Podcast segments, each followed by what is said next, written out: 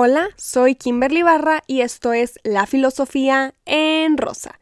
Como saben, aquí es un espacio para comentar algún concepto, tema o autor de la filosofía de manera ligera y tratando de conceptualizar la historia con experiencias o situaciones presentes para hacer esto más sencillo. Este es el segundo episodio y hoy quiero hablar de un concepto que me gusta mucho porque creo que causa conflicto en la mayoría de las personas.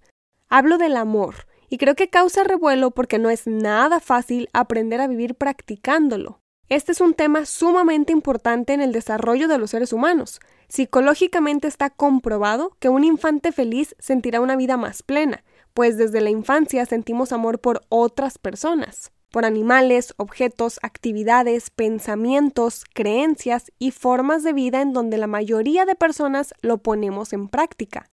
Yo sí creo que el amor existe en todos los seres humanos, de distintas maneras y con distintas formas. No me refiero solamente a un amor de pareja del que convencionalmente nos hablan desde pequeños, ese donde conoces al amor de tu vida, te proponen matrimonio, haces una familia y eres extremadamente feliz por el resto de tus días. Un mito que a la mujer se lo imponen desde los pañales.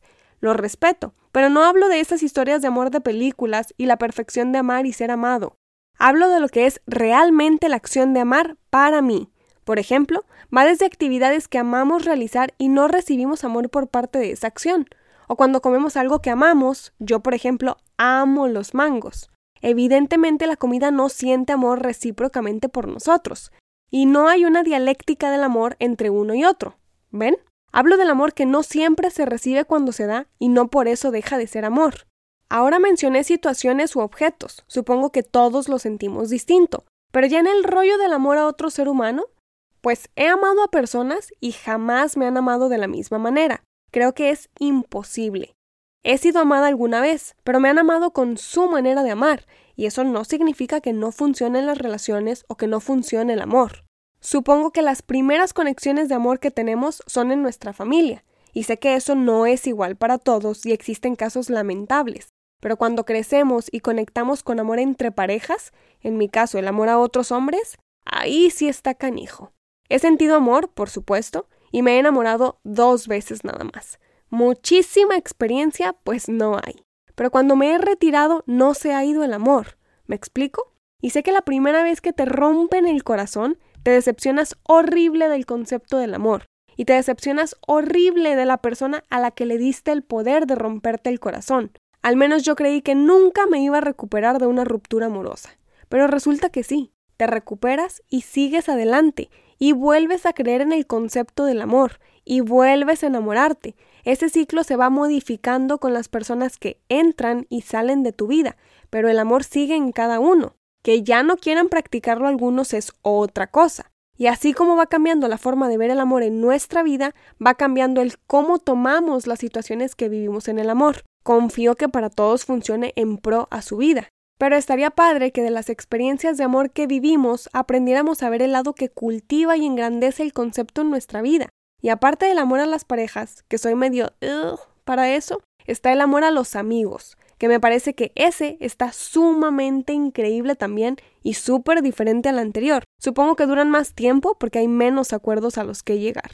Con el tiempo se modifica el concepto del amor. Últimamente he amado sin importar si me aman o no, y me siento bien con eso. He dejado de clasificar el amor como lo creía antes. Sí creo que el amor está mientras tiene que estar. Y el amor en las relaciones, de cualquier tipo, se termina cuando se termina. Eso sí, creo que hay relaciones que se terminan y el amor sigue ahí ya sea con amigos, novios, familiares, supongo que en matrimonios, no lo sé, nunca me he casado, no creo hacerlo, pero definitivamente todos los seres humanos hemos experimentado el amor en más de un tipo de relación en nuestra vida. Y ahora quiero exponer ese mismo concepto desde la práctica que le dio una figura súper importante del siglo XX y una increíble escritora, la filósofa Simone de Beauvoir. Hablaré un poco de su biografía para que conozcan a esta mujer. Nació en París en 1908. Ahí estudió filosofía, letras y se especializó en latín, literatura, ética y psicología. Su trabajo como escritora fue principalmente hacia el existencialismo y formaba parte de un importante grupo de intelectuales franceses de izquierda. Fue una mujer que amó su vida, amó su trabajo y se prometía a sí misma decir todas las cosas que tenía que decir porque quería ser admirada por su mente. Me atrevo a decir que en el siglo XXI, Simone de Beauvoir es una imagen enorme en el feminismo porque luchó por la equidad de género, el derecho al aborto y a la libertad de la sexualidad de las mujeres. Pero vamos a enfocarnos en el tema del amor y esta filósofa. Su pareja más importante fue Jean-Paul Sartre, disculpen mi francés, otro gran filósofo del siglo XX, al que conoció a los 20 años. Pero Simón nunca se casó con él, ni siquiera consideró el matrimonio y los hijos como una opción en su vida. Que la maternidad sea algo natural para las mujeres no significa que socialmente se tenga que cumplir con ese papel. Mil gracias, Simón, por ese pensamiento. Y alguna vez dijo que si se enamoraba de un hombre sería quien la igualara en inteligencia. Respecto a la familia, creía que formar una era multiplicar la dinámica en relaciones, y eso terminaría modificando y alterando la relación de una pareja. En un matrimonio convencional se sabía que siempre había engaños y papeles muy determinantes en el hogar, así que durante sus 52 años con Sacht, el acuerdo más fuerte que tuvieron fue el de tener parejas contingentes, es decir, ambos podían salir con hombres y mujeres mientras fuera algo efímero. Él sabía que su amor por ella era necesario y estaría siempre presente a pesar de las contingencias que pudieran experimentar. Ella consideraba el amor de esta forma porque no creía que una persona complementara a la otra. Creía que un individuo autónomo puede estar con otro individuo autónomo compartiendo algunos momentos, porque en el amor el máximo deseo para el otro debería ser la libertad, es decir, amar al otro sin poseerlo. Así fue como ellos dos vivieron su relación, con fidelidad a su manera, con otras parejas, en su independencia, en distintos hogares y sin reproducirse. Fueron amantes y amigos en una relación que duró más de cinco décadas, desde que se conocieron hasta la muerte del primero de ellos. Qué romántico, ¿no? Hubo muchísima admiración del uno al otro y mucho respeto por su trabajo intelectual. Hazel Rowley relató la última escena que vivieron juntos. Fue la muerte de Zach. En el hospital, Beauvoir se acostó en la cama junto a él luego de haber muerto y pasaron una última noche juntos. Simón dijo que su muerte los separaba y la muerte de ella no los iba a unir nuevamente. A pesar de haber sido muy hermoso lo que tuvieron, duró lo que tenía que durar. Ella murió seis años después, en 1986.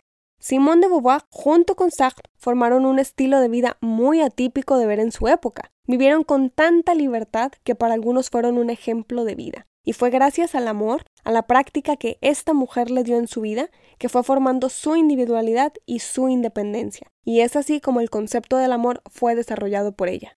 Sé perfectamente que no todos consideran el amor a una pareja como lo hizo Simone de Beauvoir. Hay quienes en el presente creen que un matrimonio y una familia brinda felicidad. Hay quienes deciden vivir sin una relación formal. Y también están los que no tienen relaciones amorosas nunca y viven en la soledad amándose a sí mismos y eso los hace felices también. Creo que cualquier manera en la que uno decida amar debería ser justamente eso, una decisión consciente, ya sea con o sin una persona, con o sin una familia, en unión libre, en matrimonio, por mutuo acuerdo, separados, solteros, cualquier forma de expresar el amor que tenemos por alguien en donde todos sean conscientes de la decisión que se tome, y me refiero a sacar niños de la ecuación, búsquense mayores de edad.